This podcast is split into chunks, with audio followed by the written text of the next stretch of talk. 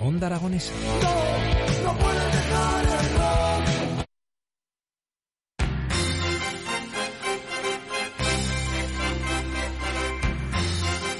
Pues casi, casi yo creo que a uno de nuestros invitados en algún momento en su vida le llamarían a su casa para pedirle una canción de, de Camilo VI. No lo sabemos a lo mejor para hacer alguna petición de alguna otra emisora de radio, porque es una de las anécdotas que nos acaba de contar uno de nuestros invitados. Pero lo que vamos a hacer en estos mismos instantes es que este fin de semana tenemos que disfrutarlo, pasarlo bien y guardar fuerzas para la semana que viene porque nos tenemos que ir al teatro.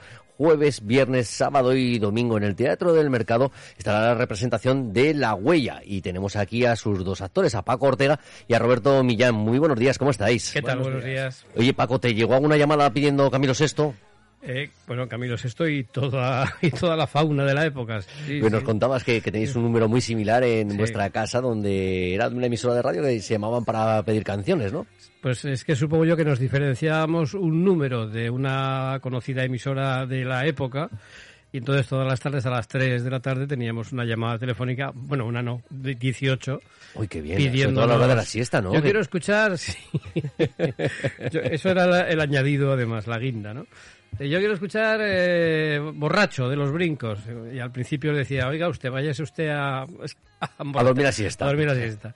Pero ya al final ent entendí que era mejor, efectivamente, crearles la ilusión de que escucharían Borracho de los Brincos. Sí, sí, sí ¿no? ya directamente. Sí, sí, a la continuación sonará la siguiente. Después sí. de la publicidad sonará... Usted, usted tranquilo que le pondremos... ¿A quién se lo quiere dedicar? ¿A Margarita? Pues a Margarita. Venga, se la dedicamos a, a Margarita. Falta, sí, Nosotros alguna vez también aquí, como, como tenemos la línea directa del teléfono, que si, algún, si alguien nos quiere llamar, pues que puede hacerlo a través del 876 110607 los que sí que se la saben son las compañías telefónicas, ese número se lo saben todas. Y, y cuando estamos en programas en directo, hay muchas veces que llaman y nosotros les damos paso. Ah, muy bien. Sí, sí. Muy bien. No, les hacemos la, la, Eso se llama educación. Claro, claro, es decir, les damos paso y a la vez que ellos nos intentan vender algo, nosotros les intentamos vender también nuestra publicidad y si quieren dedicar una canción a alguien, pues que, que, pues que lo hagan. Lo dediquen, claro. Así que es lo que hacemos aquí en Onda Me parece estupendo. Bien, ¿no? Va, vamos, vamos, por buen camino. Vais por buen camino. Venga, muy bien. Pues ahora nos vamos a ir nosotros de camino y nos vamos a ir hasta el Teatro del Mercado, que como os decíamos, 16, 17, 18 y 19 de junio nos vamos a ir a ver La Huella, el 16, 17 y 18 en horario de las 8 de la tarde y el 19 a las 7. Lo adelantaremos una horita para podernos ir a descansar y prepararnos para la vuelta al cole. Eh, Roberto, cuéntanos un poquito, La Huella, que vamos a ver en el teatro? Bueno, pues... Eh, eh... La huella es una famosa película, aparte de la obra de teatro. Eh, es un thriller con toques de comedia y bueno, es una, un gran texto que Paco y yo vamos a interpretar el Teatro del Mercado la semana que viene. Uh -huh. Y si la gente ha visto la película, bueno, no, el listón está bastante alto porque eran Michael Caine y Laurence Olivier. Bueno, tampoco tanto. ¿no? Entonces, bueno, vosotros? estamos ahí intentando superarlos o llegar a una quinta parte de su Pero- energía y su calidad. Pero vivos. Pero vivos. Exacto, es decir, ahora que lo hagan ellos 52 años más tarde, a ver cómo, a ver cómo les va a salir a Sí, ellos. Michael Caine lo hizo en una nueva versión que hubo de la película también, y pero claro, ya hacía el personaje de persona mayor. Sí, claro, me, ima- me imagino que sí, ya le tocaría, le tocaría ese segundo papel. Así que vamos a ver un, un thriller en, en- en el Teatro del Mercado eh, los próximos días, a partir de la semana que viene, a partir del, del jueves. Eh, Paco, ¿cómo se te da el papel de, de joven en esta obra? No, el papel de joven lo hace este ¿Por, señor. por qué? Pues, pues por la apariencia debería ser al revés. ¿eh? Efectivamente, eso es lo que yo siempre he pensado, pero que realmente nunca se lo he dicho. No, no, no, pues bueno, yo soy el señor mayor. Eh, En realidad la, la huella es una, es una, a ver, como dicen los franceses, un tour de force, una especie de pelea entre actoral, entre dos personajes y dos actores. O sea, está muy claro, ¿no? Porque un señor mayor, en este caso yo, pues en este caso eh, invita a su casa al amante de su esposa, ¿no? Uy, uy, uy, uy. De mi esposa, para ser exactos, ¿no? Invitas al amante de Sí, tu sí, esposa. sí. Pero mi finalidad no es precisamente ah, hacerle la vida agradable ni al amante de mi esposa ni a mi propia esposa, ¿no? Entonces, a partir de ahí... ¿No- ¿Noto un poco de celos? Sí, bueno, más que de celos, molestia, ¿sabes? Porque lo que quiero es Un que- resquemor, un eh, resquemor. Un, res- cierto resquemor, sí, Sí, un, poco, sí, sí. un poco molesto estoy con la situación. Y entonces, bueno, pues aprovecho que la oportunidad para gastarle todas las faenas que puedo gastarle una detrás de otra y él también me gasta a mí unas cuantas faenas. Claro, porque él ya se lo leerá, ¿no? Es decir, claro, evidentemente eres el primer, el amante lo- es el primero que sabe decir, ostras, que, que, Primero que lo se, voy a lo va, se lo va oliendo, se lo va oliendo poco a poco hasta que lo ve, no- evidentemente, pero es que luego en la segunda parte él se venga de una forma muy particular, ¿no? Entonces es muy curioso. ¿Y, y no creéis que sería mejor? Yo, yo alguna vez lo he pensado, digo, en vez de hacerte enemigo de- de- del amante de tu pareja, hacerte su mejor amigo. Sí, bueno, Y- es lo y que yo entonces- y entonces, pretendo. y entonces lo fastidias, le fastidias a tu mujer y dices, ¿ahora qué? ¿Eh? Yo inicialmente pretendo hacerme amigo suyo, ¿eh? incluso que se la lleve para siempre. o sea, Por ahí van los tiros. ¿eh? Ese, ese es mi, precisamente mi, mi objetivo central, que se la lleve, pero para siempre, Claro, no para que me la devuelva poco tiempo después. Eh, Sin garantía, ¿no? de Sin garantía, exactamente. Pero bueno, la cosa se complica y, y como te he dicho, Roberto, realmente es un thriller, o sea, eh, contiene momentos de extraordinario suspense, momentos muy duros también, momentos muy divertidos. Hay, es, es, una, es una auténtica joyita, o sea, digamos la obra, ¿no? O sea que tendremos para pasar una, una tarde en el teatro pues entretenida, ¿no? Donde nos esté el suspense y, y la animación, que podamos Pues pasar una sí. tarde muy, pero que muy entretenida. Oye, nos nombraba por aquí Paco esa segunda parte, que, que, que te vengas tú, ¿qué, qué haces? Mm, Va, pues eh, devolverle. Le devuelvo la misma moneda que me ha dado él. No hay nada más. O sea, la primera broma que me- él me gasta en el primer acto, pues luego Milotín de él se la devuelve. Bueno, bueno. Oye, ¿y, y ella? ¿Ella qué, qué pasa al No, final? no, ella no aparece. Ella, Ella no, no, ella- aparece. ella no- ella se mantiene al margen de, de vuestras discusiones. Ella ¿no? está presente, ellas dos, o sea, porque cada uno tiene su respectiva amante. Ellas dos están presentes, digamos, en nuestro imaginario, ¿no? Pero no aparecen, digamos, como Físicamente. como físicamente, Claro, exactamente. esto, como que estamos hablando de que esta película se estrenó en el 70. A ver, es que hay dos versiones muy curiosas. Una del 72, creo que reco- recordar, que es la canónica, digamos, de Mankiewicz, que interpretaban eh, Laurence Olivier, que hacía personaje de Andrew Wake, y Michael Caine. Y en el 2008 o 2007, Kenneth Branagh hizo una nueva versión de la película en donde Michael Caine, que hacía de jovencito en la primera, hacía de mayorcito en la segunda con, con Jude Love, ¿no? Que por cierto estaban los cuatro, vamos, en las dos versiones, eh, magníficos. O sea, eran, eran auténticamente una pugna actoral realmente extraordinaria que nosotros intentaremos eh, no que no pierda demasiada fuerza por el camino, ¿no? No, segurísimo, segurísimo que no. Y si tuviéramos que hacer una adaptación de, de esta obra a, a los tiempos que corren hoy en día, pues eh, haríais una fiesta en un club swinger y todo apañado. Y ¿no? ya está, Un sí, sí, de sí. parejas Ya que está. está tan de moda. Sería, sería microteatro, pero sería entrar ya, venga, ala. A, a la buena de Dios. Y a lo mejor habría que poner algún rombo que otro, ¿no? Quizás. Bueno, esto es lo que va a suceder en el Teatro del Mercado, 16, 17 y 18 del mes de junio, en horario de las 8 de la tarde, jueves, viernes y sábado, a las 7 de la tarde el domingo.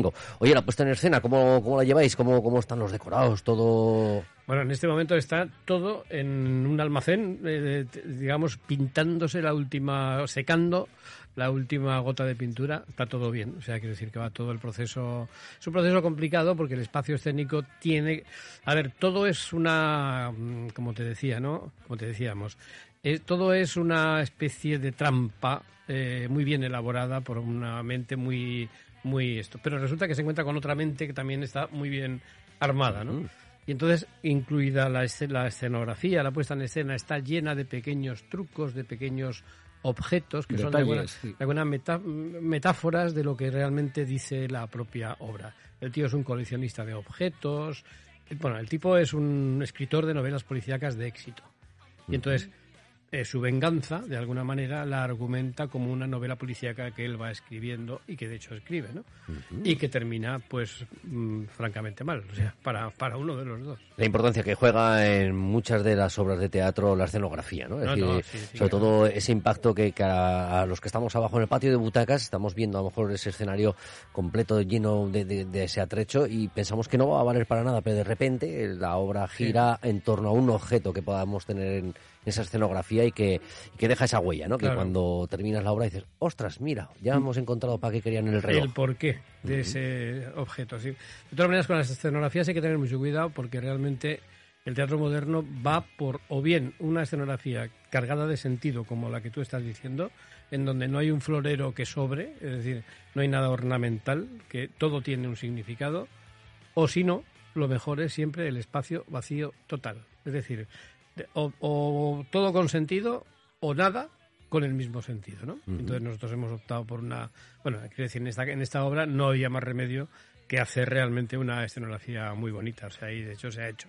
Claro, cuando hablas de, esos teatros vacíos, ¿no? esos escenarios vacíos, yo creo que, claro, todo el punto de atención es el artista que está encima, el actor que está encima del teatro y donde yo creo que todavía tiene que ser un trabajo mucho más exigente, ¿no? Es decir, porque, porque todo va a estar en torno a ti y nada más, es decir, no hay nada que influya que, nos pueda despistar de, esa parte de la obra. Entonces yo creo que, bueno, las dos partes... Yo personalmente, quizá lo mejor que he visto en teatro ha sido en espacio vacío total.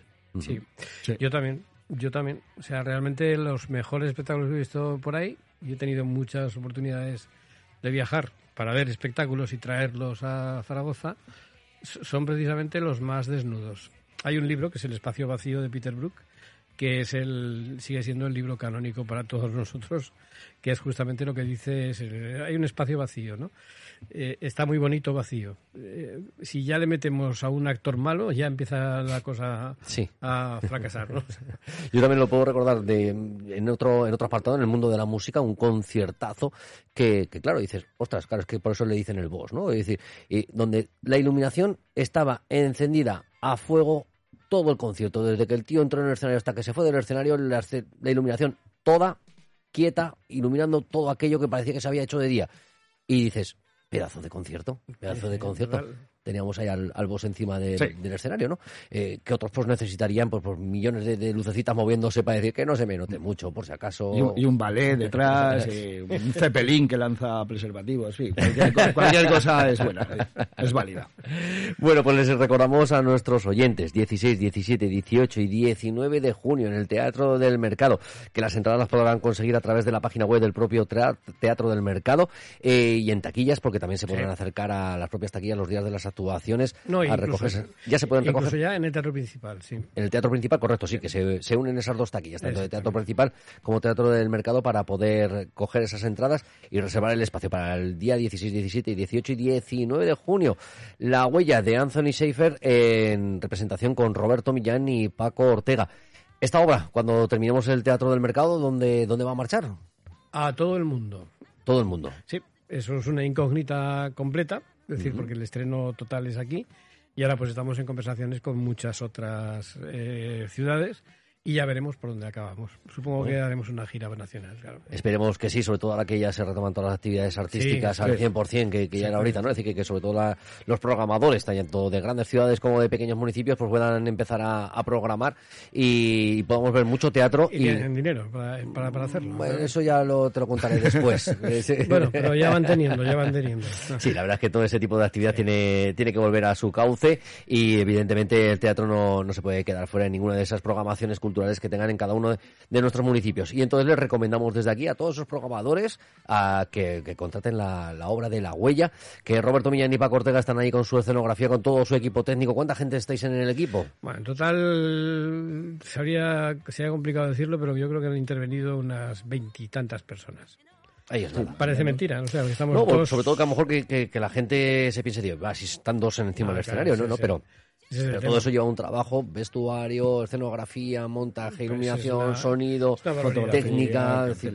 hay mucho, hay mucho trabajo por detrás que, hay que valorarlo de todos los técnicos que trabajen para, para, cualquier obra de teatro. Así que la gente que no tenga ningún tipo de duda, tanto de pasarse por el teatro del mercado los próximos días, a ver la huella, como de contratarla para cada uno de sus municipios. Paco Roberto, que ha sido un placer teneros hoy aquí en los de la y mucha mierda. Gracias. Muchísimas gracias. Gracias. Hasta pronto. Venga.